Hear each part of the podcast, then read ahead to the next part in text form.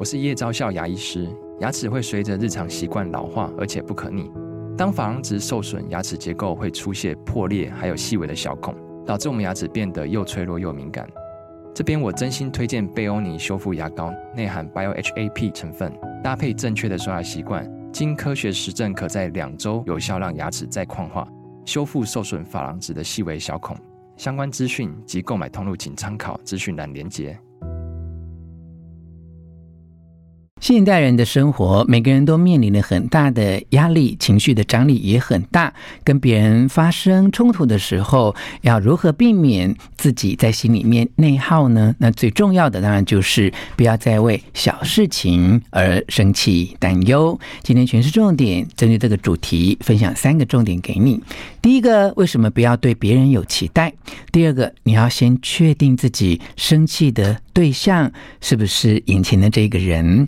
第三个重点是要告诉你如何正确的生气。One, two, three, hit it. 吴若全，全是重点，不啰嗦，少废话，只讲重点。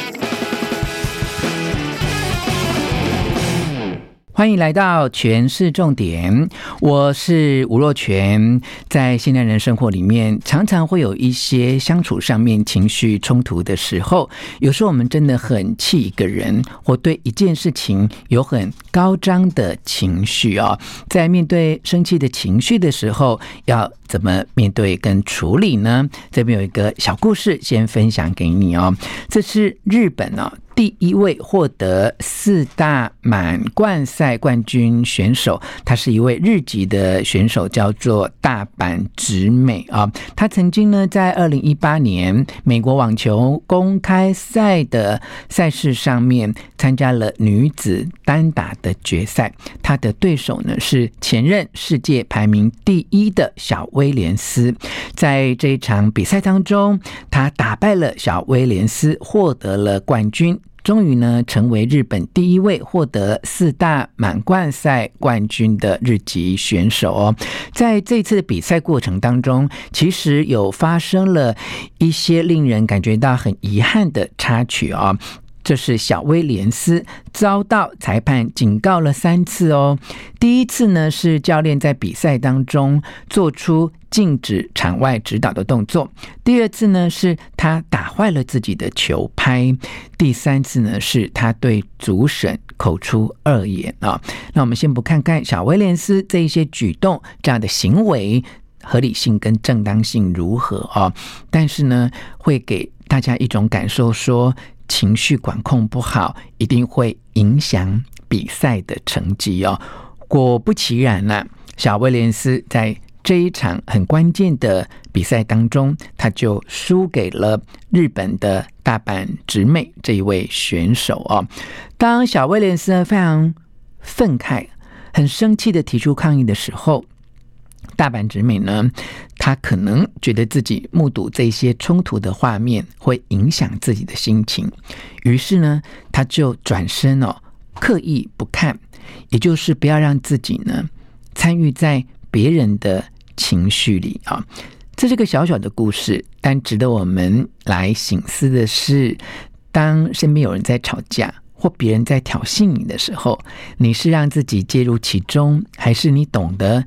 稍微转身或暂时离开现场，不要让自己的情绪纠结在里面呢。可以想想这样的状况哦。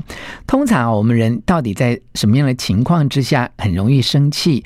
最常见的状况啊，就是当对方没有按照自己的想法行动，或者是事情发展不如自己预期的时候，就很容易生气哦。譬如啊，有时候我在照顾我。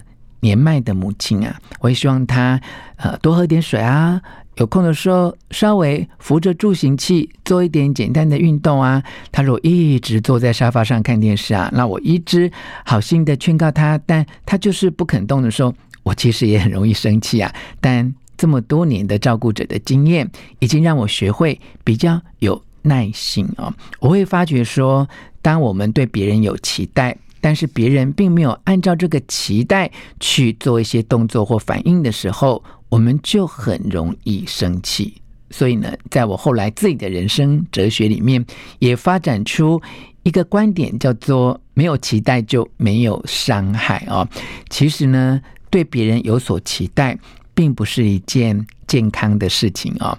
因此而生气，那更是一点好处都没有哦。我们一定要有这样的认知啊，就是任何人、任何事啊，都不一定会顺着我们自己的期待来发展。好，如果一直为这样的状况感觉到纠结跟生气，其实是无济于事的，只会徒增我们自己内心的一种束缚感。那与其呢，为了别人的表现不如我们的期待而生气，不管这个人是你的父亲、母亲、你的孩子、你的同事、你的部属，或是你的上司，你真的要学会不要对别人有太多的期待，而且呢，要懂得去尊重每一个人都有不一样的地方。回到办公室的场景啊，如果你有 A、B 两位部署。A 的工作效率非常的高，但是呢，在一百个工作当中啊，大概会有五个出错的机会。那 B 呢，他工作效率只有七成哦，但是他的特色就是他很谨慎小心，在一百个事件当中呢，他通常是不会出错的。如果你身为主管啊，在这样的状况之下哈，你一直希望 A 哦。工作效率这么高，可是，一百个工作会出现五次的错误，你就会很期待它可以减少失误。相对的呢，对于 B 这一位部属啊，他不会出错，但工作效率就只有七成，你一定期待他能够诶提高他处理事情的速度。那这两种期待其实都是错误的，你会因此很生气。那如何不生气呢？其实就是按照他们各自的优点。指派适合他们的工作，譬如把需要赶进度的工作交给 A 来做，只是他要赶快的把事情处理好，然后呢，再指派另外一个人来帮忙他，尽量避免错误或发现错误的时候可以立刻更正。对于 B 这位部属呢，你就要交给他期限比较宽松的工作，只是他要慢慢的做，谨慎的做，而且要保持不要出错。这个例子就告诉我们说，如果我们容许别人做自己哦，而且让 A 和 B 啊都能够发挥自己的特色，拥有自己的力量，做出属于他们。工作范围之内的结果，这样你就不会生气啊，你也不会因你的控制欲太强而导致自己生气，别人又感觉到很大的压力啊。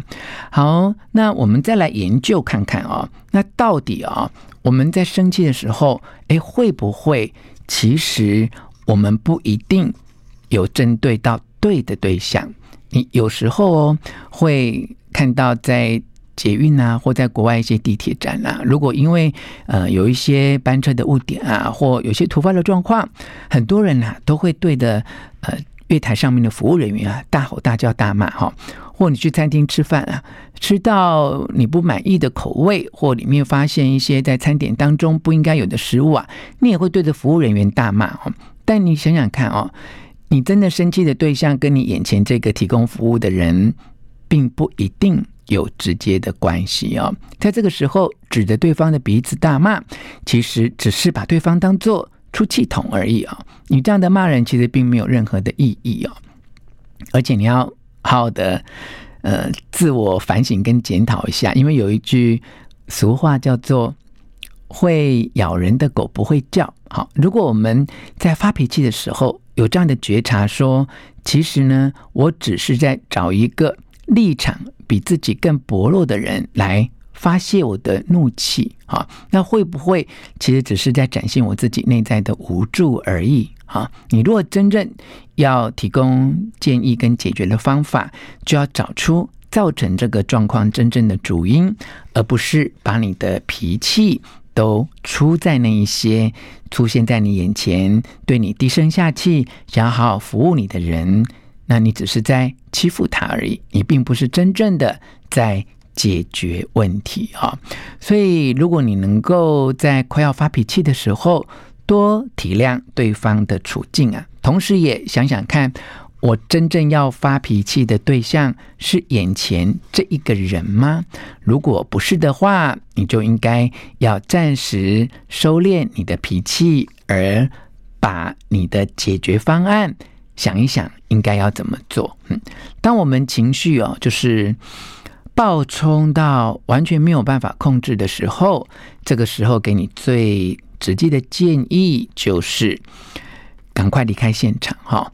呃，如果你是在群组或者是在 email 上面做沟通的话，也建议你哦，先离开手机或离开电脑一段时间，不要在你非常生气的时候做任何的决定或提出任何的评论。